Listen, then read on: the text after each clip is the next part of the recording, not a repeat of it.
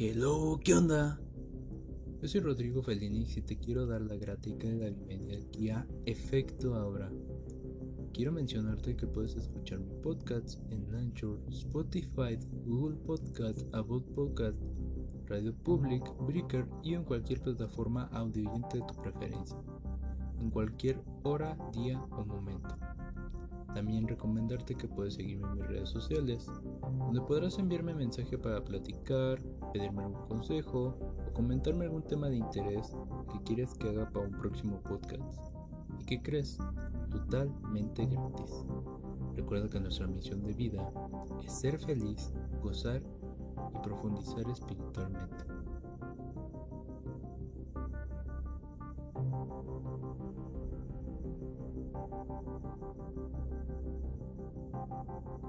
El día de hoy voy a una historia que sucedió en lo más estripitoso y recóndito de las calles de la Ciudad de México. Una historia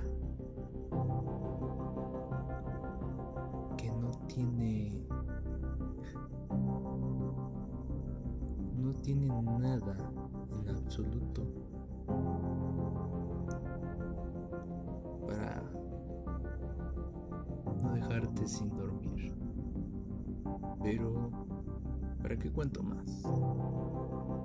Mejor comencemos con esta historia.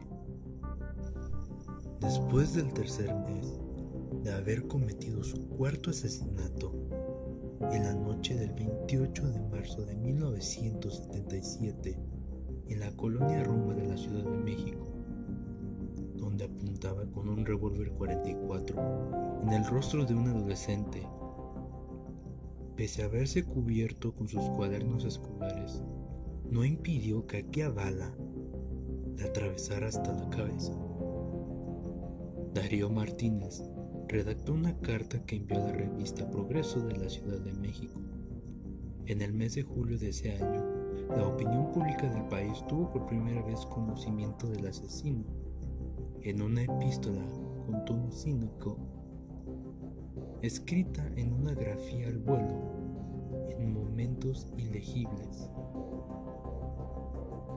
Un saludo desde los arrabales de la Ciudad de México que rebosan de mierda de perro, vómito, cerveza, rancia y olores de orina y húmeda sangre. Un saludo desde las letrinas de la Ciudad de México infestadas de putrefacción, desde los aires a nuestros cuerpos. Un saludo desde las grietas de aceras de parte de las cucarachas que moran en ellas y que se nutren de la sangre seca de los muertos. No piensen que porque no he dado señales de vida durante un tiempo, me he echado a dormir.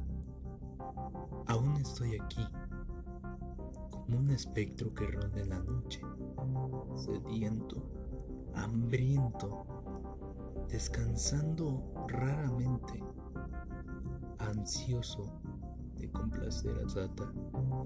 Informen a los detectives que trabajan en el caso que les deseo la mejor de las suertes. Sigan indagando. no desmayen. Piensen, piensen positivamente como yo. No descansaré hasta ver el cáliz rebosante de sangre de mujeres para ofrecérselo a Dios. A partir de ahí, para referirse al sujeto en los corredores de las agencias policíacas, fue utilizado el epíteto de el asesino de Dios. Tal vez el anónimo era una broma macabra de un oportunista que aprovechaba la situación, pero la policía tenía dudas sobre la autoría de la carta. Sin embargo, el asesino de Dios realmente existía entre las calles de la colonia Roma. El primer delito lo realizó en la calle Puebla de la misma colonia, el 29 de diciembre de 1976. Alicia Monroy y su amiga Laura Contreras, de 21 y 18 años respectivamente, platicaban en el auto de la primera frente a la casa de Laura. Eran alrededor de las 11 de la noche, cuando un hombre se acercó y sin mediar palabra le disparó seis veces lamentablemente Exactamente un mes después, Clara Ramírez y Francisco Luna estaban en una fiesta. Él se ofreció a llevarla a su casa alrededor de las dos y media de la madrugada. Salieron de un departamento ubicado en la colonia Condesa y yendo rumbo a la casa de ella, un carro los emparejó y desde el interior alguien les disparó repetidas veces. Él resultó herido, pero ella murió. Hasta el cuarto homicidio, es decir, hasta la muerte del adolescente, la policía tuvo una vaga descripción del aspecto físico del asesino pues un testigo presenció los hechos y declaró, pues eran como las 10 de la noche y iba caminando por la banqueta. A unos que serán 30 metros de mí estaba una, una muchacha, una jovencita. Un hombre se le acercó a la espalda y le cerró el, el paso y de inmediato no sé de dónde sacó una pistola, la apuntó hacia el rostro y, y disparó.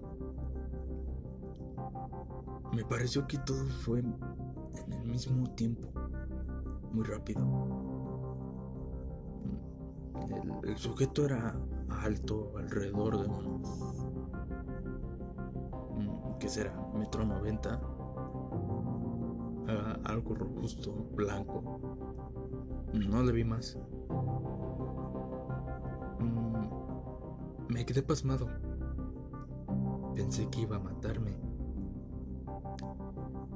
Cuando pasó junto a mí solo pude murmurar buenas noches. Imaginé que, que iba a morir. Además de que llevaba una chamarra, pues no, recuerdo más. El asesino José Palavicini Tagil era un emulador de las mentes más retorcidas. Tenía un tatuaje de Charles Manson en el brazo estaba convencido de que el asesino de California en los 70 había encarnado en él. En el baño de su domicilio colgaban gallinas degolladas. En su cuarto poseía enmarcado un recorte del periódico de Sharon Tate, una actriz víctima de ese asesinato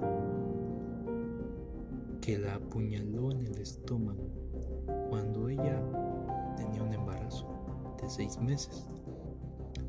De igual manera, en casa platicaba con mujeres que realmente dieron en el, en el pasado.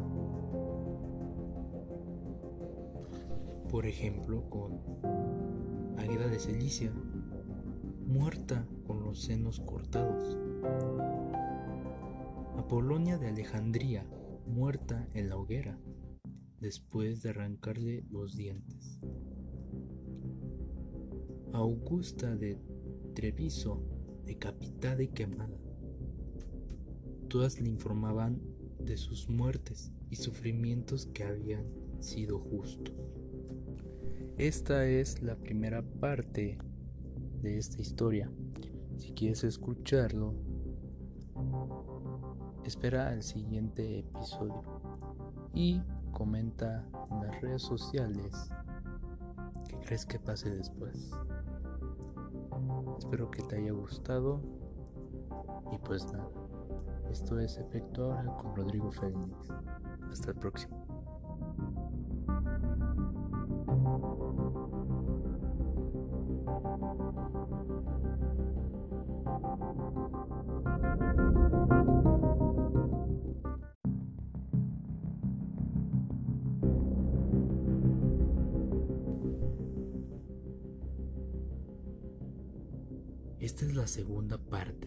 Historia.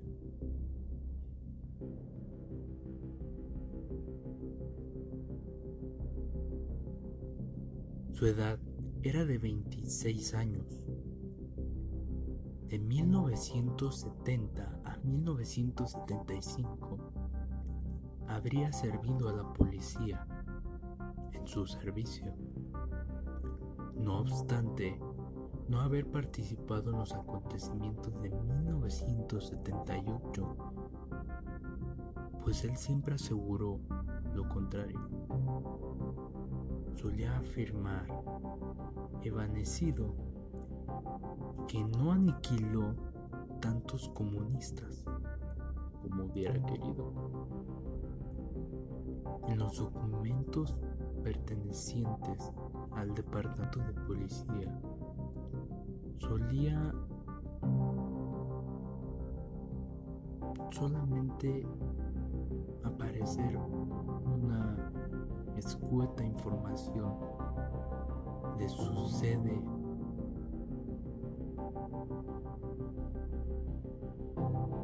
Que reportaba faltas injustificadas parecía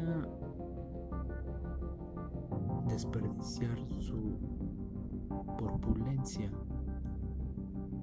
a partir de que entró a trabajar en la compañía de luz y fuerza.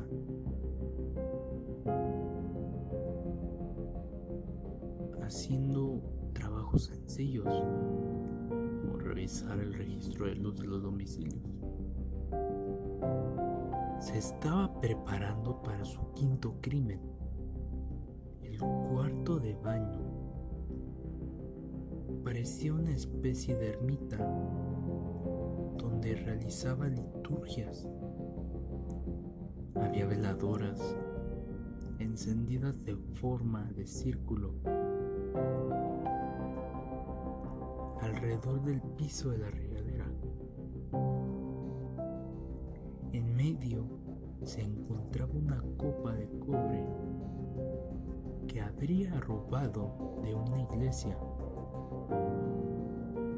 Contenía sangre recién degollada de una gallina. Y en esa atmósfera, él leía un libro religioso. A veces deja de leer y recita por horas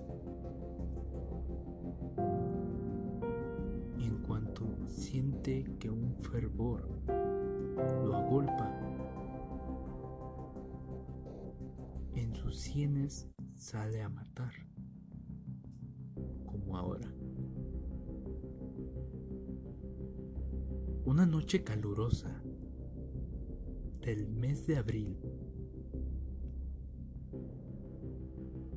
este asesinato sería algo distinto. tiene una duda sobre la eficacia de la primera carta. Piensa que ha sido tomada como una broma por la policía.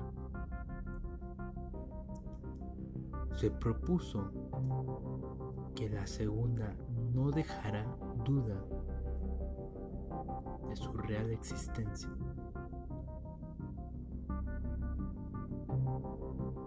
Esa noche del mes de abril era una noche clara. Asesino de Dios se encuentra en la colonia Narvarte de la Ciudad de México. Desde una esquina espera. Un carro llega despacio. Pareciera un día de sol. Se distingue con nitidez que el carro lo maneja una mujer. Detiene frente a la cochera y sale del mismo auto para poder abrir la puerta para ingresar. Los pasos del asesino de Dios son sigilosos. Van acelerándose con la cautela de un gato. Se acerca por un lado, que es el del conductor. Y cuando la mujer entra al auto nuevamente, la avienta al asiento del copiloto. Entonces, el carro avanza en reversa y se pierde en la avenida Cuauhtémoc. En esa misma madrugada se efectuó lo que sin duda sería el acto más estremecedor para la sociedad mexicana en ese año. El mayor reto para el teniente coronel de la policía, Raúl Mendiola, seré cero. No tanto por el asesinato. Realidad se dan muchos en la gran ciudad. No. Más bien por la sana frialdad al narrarlo. La carta que llegó a los periodistas al día siguiente dio detalles del horror que padeció la víctima antes de ser asesinada. Se destacó que fuese un pasaje de ficción. La información sin duda conducía con las observaciones de los peritos de la policía sobre las causas de la muerte de la mujer. Arrojaba datos sobre la forma del homicidio que nadie podía saber en ese instante. Pero lo más grotesco fue el deleite con que observó el drama de la víctima.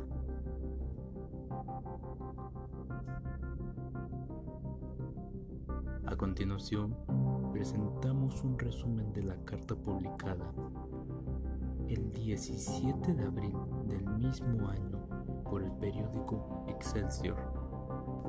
Pues les decía la muchacha estuvo muy nerviosa.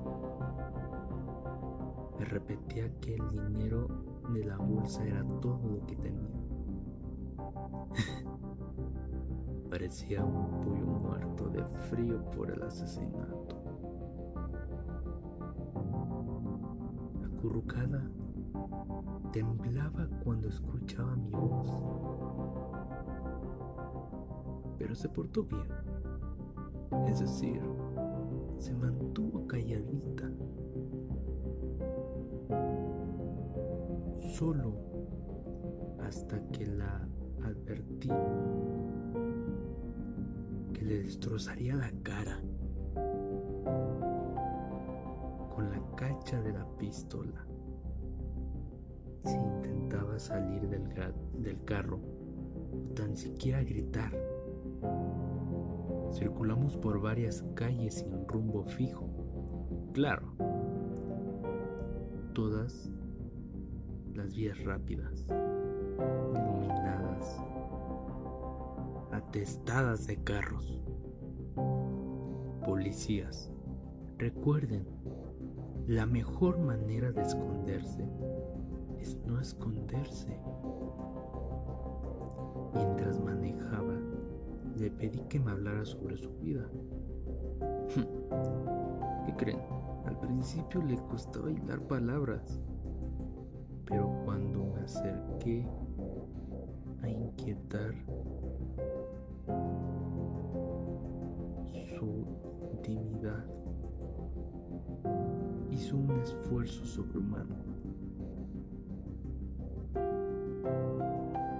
para ser un inhumano.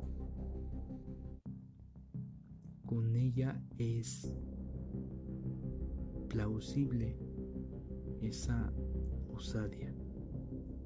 Entonces, me enteré de su nombre, que estudiaba en la universidad, y otras cosas más, como el lugar de trabajo. Muchas veces repitió la misma información. Parecía que olvidaba lo que decía. Mientras esto sucedía, llegamos a los llanos de Iztapalapa. Me detuve en la orilla de la carretera. En ese momento comencé a sentir ansiedad. Un acoso por el calor intenso que untaba las ropas a mi cuerpo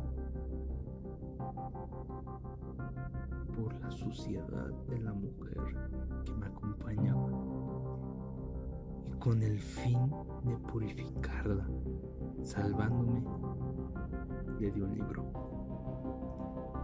Lo abrió en la página que indiqué y comenzó a leer. Se ha condenado en su boca, en su pecho, en su corazón, en sus entrañas y, y hasta en su mismo estómago. Tenía la esperanza de que las palabras nos salvaran. De repente, interrumpía la lectura. Era cuando venía un soslayo con el cañón de la pistola seguía cerca de sus costillas. Por mi parte, sentía que le eran incomprensibles las líneas. Seguía con la lectura haciendo pausas entre cada frase.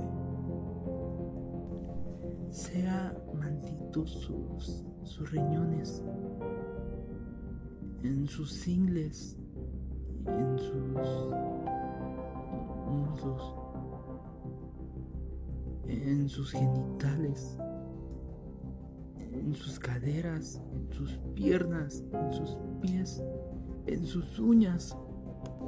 Sin embargo, las palabras emitidas de su boca seguían sonando algo sucias. Sentía que el calor fundía las cachas de la pistola que tenía en mi mano. Sea en todas partes, sus coyunturas, en sus articulaciones, en de todos sus miembros, desde la corona de la hasta las palmas de, sus pies. Interrumpió la lectura con un gemido de dolor. Reprimido. Que solía dolerme la cabeza y le pedí que no llorara y que siguiera. El calor era insoportable. Tragó sus mocos y continuó.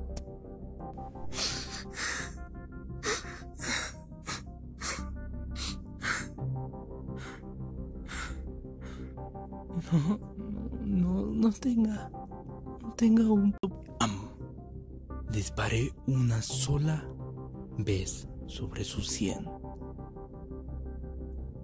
El estruendo me dejó, me dejó anonadado unos segundos.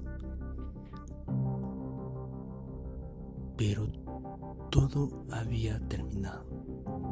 La ansiedad, el calor, el dolor inexplicable en mi cuerpo, la suciedad de las palabras de la mujer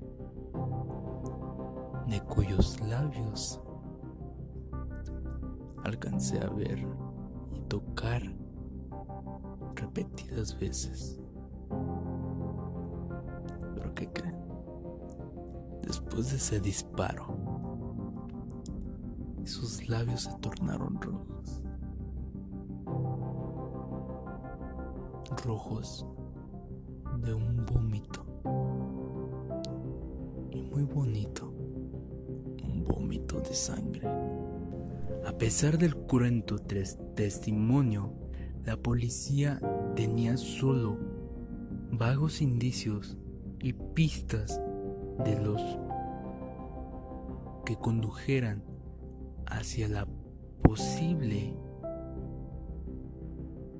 y destapada identidad del asesino. Los psicólogos habían determinado por la caligrafía, el perfil de un demandante, de un demandante y desquiciado psicópata. También era muy claro que antes de actuar vigilaba a sus víctimas, los escenarios donde se cometían sus, crímenes. Además, no existía ninguna relación que empatara con las víctimas. Los investigadores comprendieron que faltaba frente a un individuo astuto que tenía formación militar o algo parecido y que no era capaz de conocer autos y camionetas utilizados por los agentes del civil.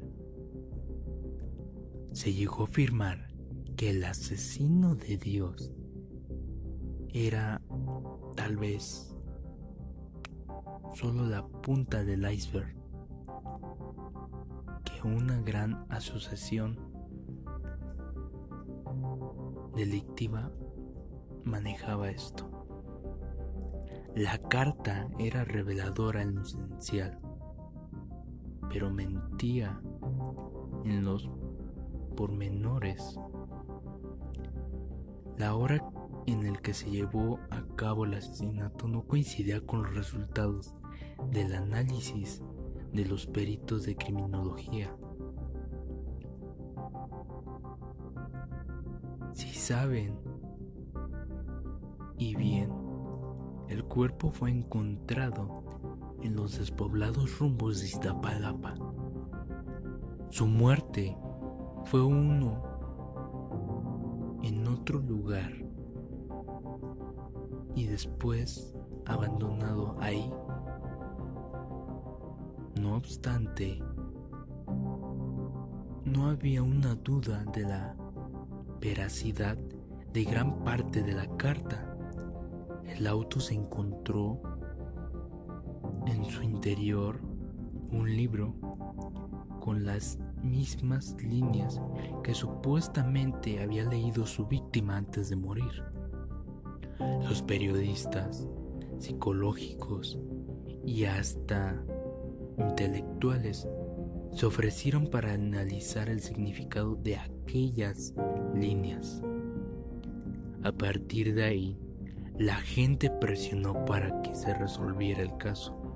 Las llamadas del público iban de 250 a 2000 diarias, pero no, no proporcionaron ninguna información valiosa. Las descripciones que fueron algunos testigos de los atentados no concordaban con muchos casos. Solo una mujer dijo que había visto cerca del lugar del asesinato a una de las muchachas un Corontet 67 color café. Al teniente Mendiola le pareció algo al principio insuficiente. Este cabo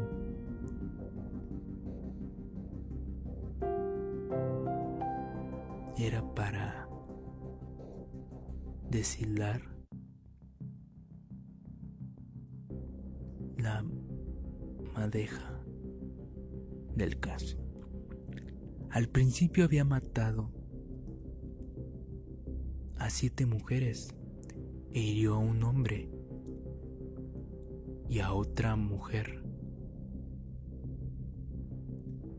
Pese a ello, sentía que era devorado por seres demoníacos.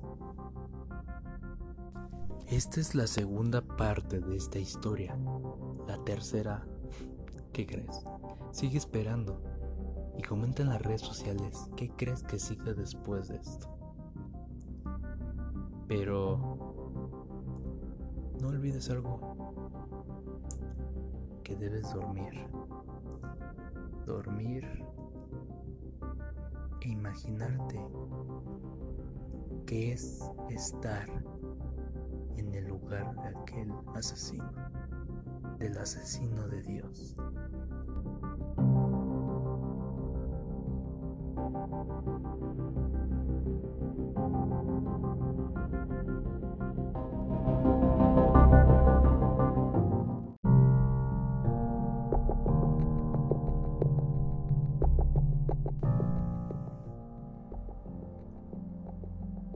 Esta es la tercera parte de nuestra historia.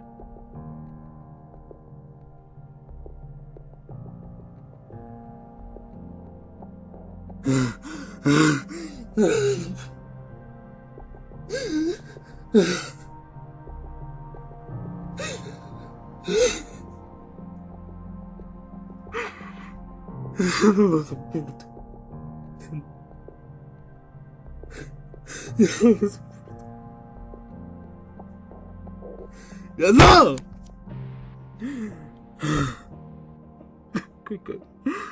Tengo que acabar con esto.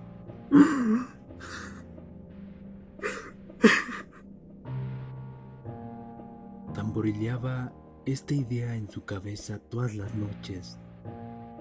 De repente, una idea le vino como un relámpago. Entonces se dirigió a la casa de un vendedor de armas a quien conoció cuando trabajó en la policía. Aunque nunca mantuvo una amistad, lo conocía muy bien. Su ex jefe mantenía negocios con él, así que varias veces a la semana visitaba las oficinas de la policía donde él laboró. Concertó una cita con el narcotraficante y manejador de armas a su casa. Era un departamento ubicado en la colonia Guerrero, de aspecto modesto. Por muebles solo tenía un escritorio, tres sillas, un sofá y una lujosa consola de discos. Daba la apariencia de que recientemente se había instalado allí que pronto se mudaría. El comerciante tenía un baúl donde guardaba todas las armas y drogas que tenía en su poder. Hey, mira, acércate. Esta es una Prieto Vareta, automática y con doble cañón. Si piensas utilizarla en un banco, es perfecta. Es plana, es pequeña. Le apuntas a un policía y hasta te ayudará a llevar el dinero al carro. Como un mugre cerillo de supermercado. ya sabes. ¿No te interesa? ¿Qué? ¿Quieres algo para... no sé... las masas? Ah, ya veo. Comunista el muchacho. Bueno, si estás en la guerrilla y quieres enfrentar al maldito capitalismo corrupto, te recomiendo este rifle. Mira, este cuenta con balas de plomo, con cubierta de copro-níquel. Nada habías escuchado antes, ¿verdad? Pero ¿qué crees?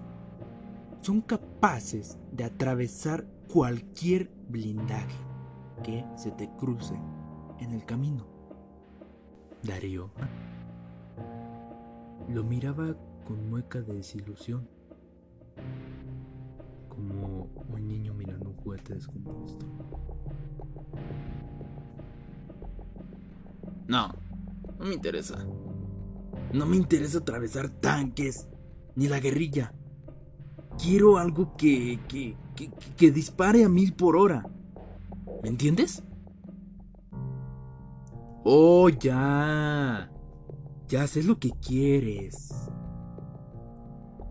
Una que chorrea al mayoreo, ¿verdad? Ya te entiendo. Pues mira, voy por esta arma, que es impresionante. Que hasta los huevos se te van a subir a la garganta. Espérame aquí. El hombre entra a una recámara y sale con una ametralladora con mando Mark III. Por supuesto, por un momento pensé que eras comunista. ¿Sabes un secreto? Y no se lo digas a nadie.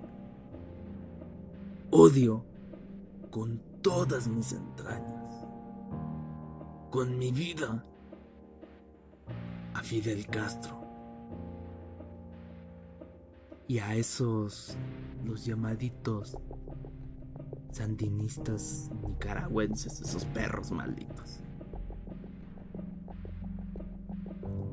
A Darío le convenció el arma y la compró junto con una caja completa de municiones. Mientras esto ocurría, la policía encontró un individuo muerto en su domicilio. Se disparó y en la pared de su casa se hallaba pintado con sangre el número 666 con un icono relacionado que un rito. Carlos Ochoa era como se llamaba este tipo, que había sido encontrado muerto, y mantuvo contacto con un grupo espiritista. Se descubrió que tenía nexos con la secta satánica, de nombre Los 22 Hijos del Infierno. El coronel Raúl Mendiola y sus agentes, al mismo tiempo que investigaban los crímenes del asesino de Dios, también se encargaron de este asunto y entre las pertenencias de los CISO encontraron una agenda con direcciones y teléfonos. Aparecía ahí el nombre y dirección de un tal chamán. Previamente se investigó y así se supo que poseía un predio por los rumbos de Chegaray. Los vecinos habían levantado demandas contra este tipo por maltrato de caninos. A partir de allí, los agentes empezaron a vigilar esa casa y mantenían cada registro de todas las personas que entraban y salían de este lugar. De esta manera, se descubrió que esa casa era visitada por individuos con antecedentes penales.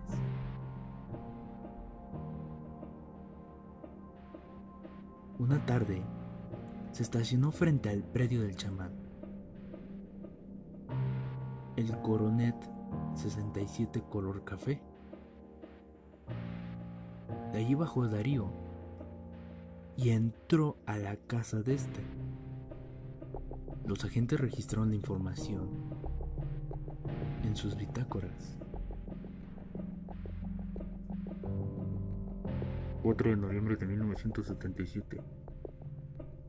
El coronel 67 avanza de forma lenta por la avenida Niño Perdido. Es sábado por la noche. Los mariachis a su paso enseñan sus instrumentos de música. Uno se empareja a la ventanilla del lado del conductor.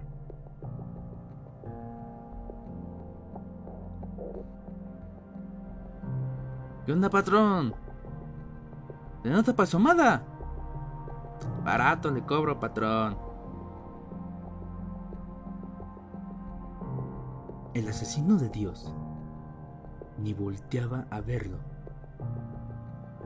De hecho, estaba reclinado sobre el volante, mirando fijamente un club, el club El Noa Noa. El auto se acerca lentamente a la marquesina de luces que apagaban y encendían de una manera intermitente. Darío detiene la marcha y al quedar frente a la entrada,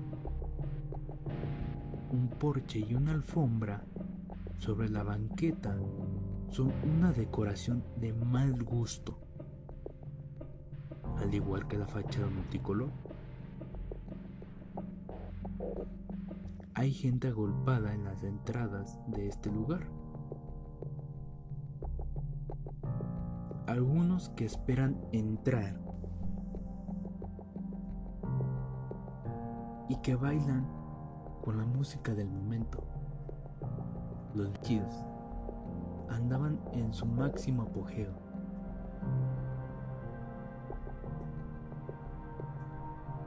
Y que esta música provenía del interior de este recinto.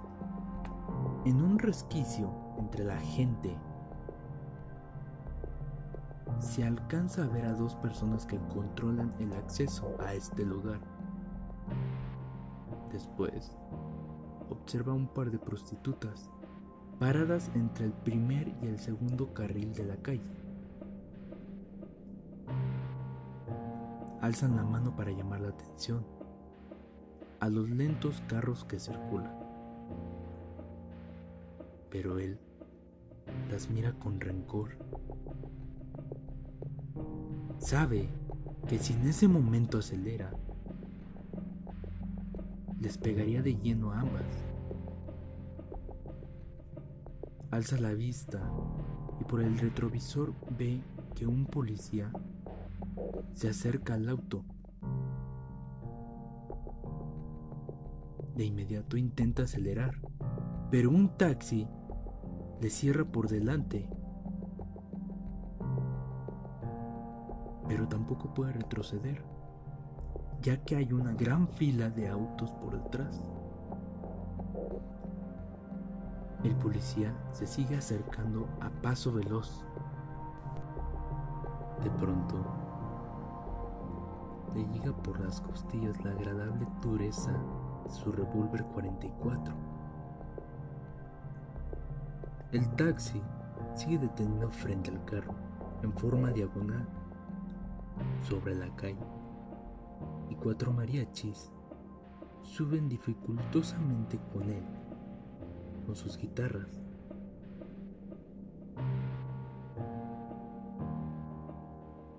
La pistola recibe unos dedos trémulos. El policía se asoma por la ventana. Darío siente el aliento de este al hablar, pero no alcanza a escucharlo. La pistola ahora está empuñada. De pronto, el policía le vuelve a repetir que se mueva, porque el tráfico está detenido por él. Y el coronel se aleja velozmente. Sin previa orden de allanamiento, el comando al mando del coronel penetra la casa del chamán y se descubre lo inesperado. El tipo tiene cuentas pendientes con la justicia por cargos de estupro y falsificación de documentos. La casa fue revisada minuciosamente. Hay una habitación que ha sido acondicionada para ceremonias ocultistas. Las paredes son totalmente negras. Y ahí cuelgan cuadros con figuras grotescas y demoníacas.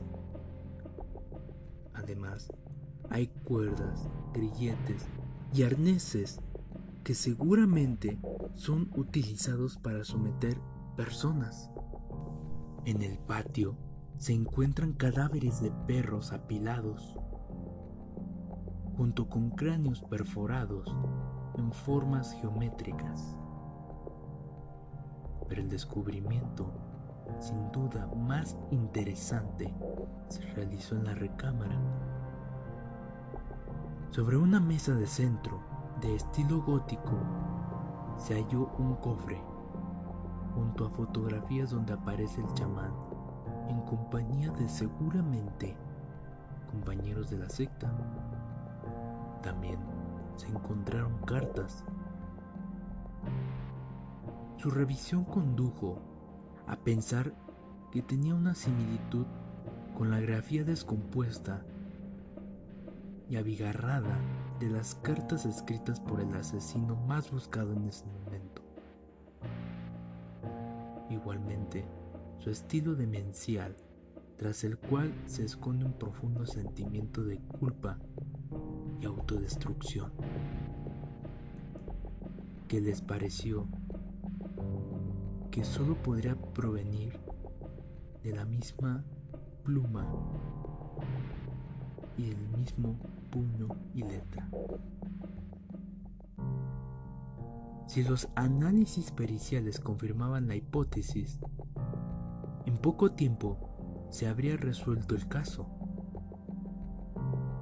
Pasado unos días, llegaron los resultados de este análisis, que confirmaron la teoría.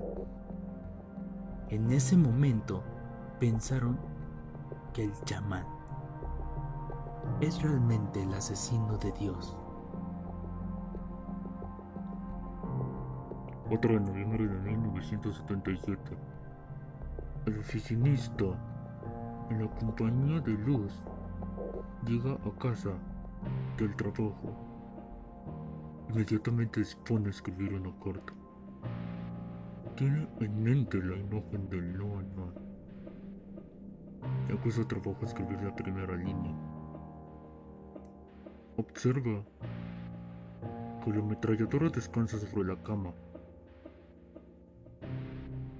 Toma entre las manos la arma, acariciándola, como si fuera una cosa física, viviente,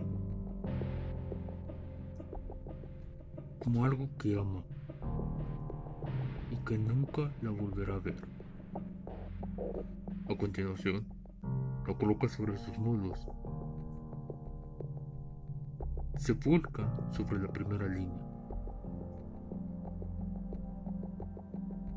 Malditos ineptos, idiotas, que permiten que el grifo siga abierto, colmando las calles de la ciudad de sangre. Y ahora verán de que soy capaz. Interrumpe la escritura y se imagina dentro del Noa Noa. En eso, llega a visitarlo Agueda de Cilicia, aquella mujer que antes de ser asesinada por los romanos, le cortaron los senos. Y él explica.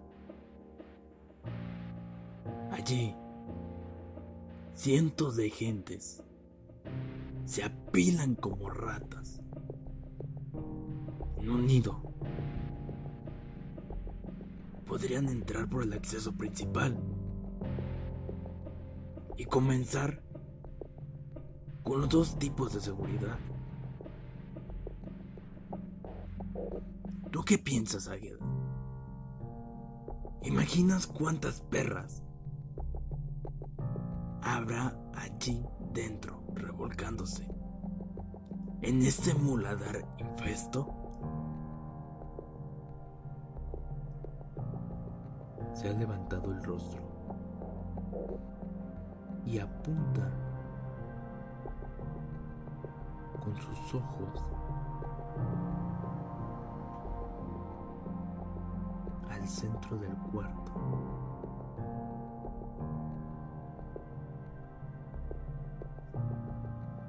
¡Malditos sean! Mejor será entrar por la puerta de servicio. Nadie la vigila. Agueda, si te veo allí, te rociaré de balas, como a todas las ratas de allá adentro. El odio se dibuja en el rostro y en las manos. El arma en sus manos luce amenazante. Tarda un tiempo en reponerse, pero después se quedó dormido. La investigación de la autoría de la carta es ardua.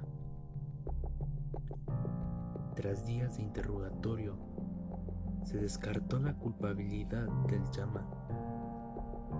Demostró contundentemente que la mayoría de los días que se efectuaron los asesinatos anduvo fuera del país. Tampoco pudo informar sobre quién la habría escrito. Recibía cartas de decenas de personas, todas firmadas con sombredombres. La gente de la secta no utilizaba nombres reales, pero esa carta ni un apodo tenía. Aunque permanecían dudas sobre la participación del chamán, tenían la seguridad de que el asesino aún seguía suelto. Entonces, la policía comenzó a investigar sus amistades. En esa misma semana, recibieron la denuncia de una mujer que sufrió un intento de secuestro. Dio información sobre un Coret Café 67 y otras cosas. Se empezaba por fin a armar el rompecabezas. 17 de noviembre de ese año. Fue viernes. Una gran noche. Eran las 23 horas. Darío salió de su casa un enorme paquete. Un paquete envuelto. Un vecino que lo vio viajar de las escaleras dijo que iba muy contento una cosa rara de él. La calle estaba solitaria. Solo la luna atrevía a asomarse entre girones de las nubes. El viento emitía un ulular triste. Abrió el coche. Estacionó en la calle. En ese momento que dejó el paquete sobre el asiento, le gritaron con un tono áspero. ¿Quién tengo?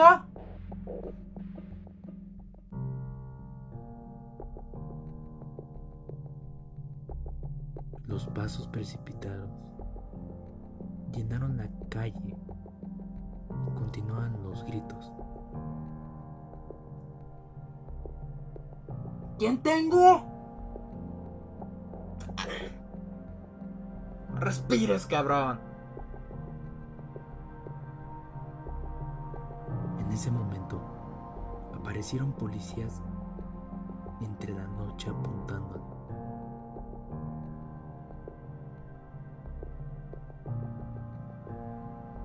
Soy Darío Martínez.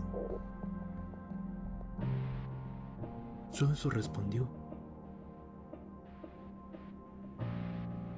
Apáticamente el sujeto. Tras el afortunado arresto, cuando se dirigía a culminar una masacre en la discoteca Noa Noa, el asesino de Dios fue objeto de exámenes médicos. Concluyeron que como resultado de defecto o de enfermedad mental, carecía de capacidad para entender el proceso contra él. Se le confinó a un hospital psiquiátrico bajo estrictas medidas de seguridad, en tanto su situación jurídica. Tras tres meses después del arresto, fue, fue asesinado a puñaladas en una pelea con otro paciente, en situaciones aún sin aclarar. Así permaneció como una interrogante colaboración de más personas en los homicidios y su participación en el, asesinato de Carlos Ochoa, ya que mantuvieron una relación nunca bien aclarada. Por otra parte, sus declaraciones permitieron deslindar de toda responsabilidad al chamán y se aclaró que solo lo visitaba para comprarle LSD y marihuana, hablar de religión, Jesús, temas muy profundos. A este le pareció una persona muy, muy, muy rara. Nunca un candidato confiable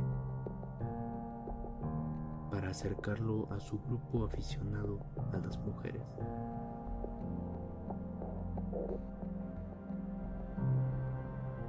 Al sacrificio de animales. Al narcotráfico.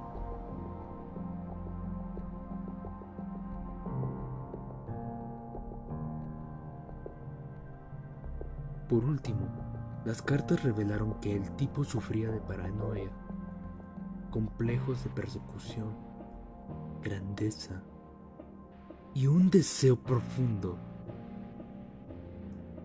de ser detenido. En sus declaraciones ante la justicia, afirmó en relación a la muerte de una mujer.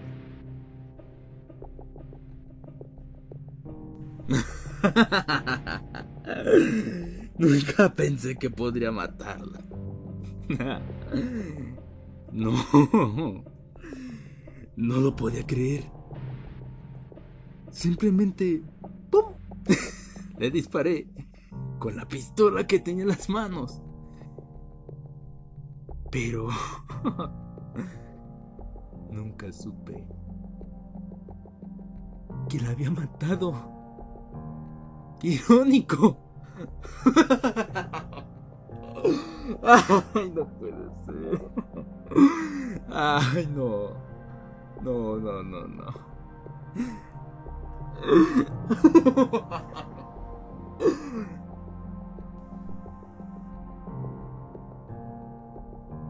Esta fue la tercera y última parte de nuestra historia.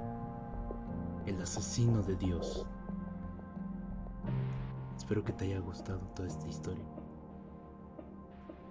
No olvides seguirme en mis redes sociales, donde podrás enviarme algún mensaje para platicar, pedirme algún consejo, comentarme algún tema de interés que quieras que haga para un próximo podcast. También te recuerdo que puedes escuchar mi podcast en cualquier plataforma audioyente de tu preferencia, en cualquier día, hora o momento. Esto es Efecto Ahora. Yo soy Rodrigo Felinix y hasta la próxima. Fin de la comunicación.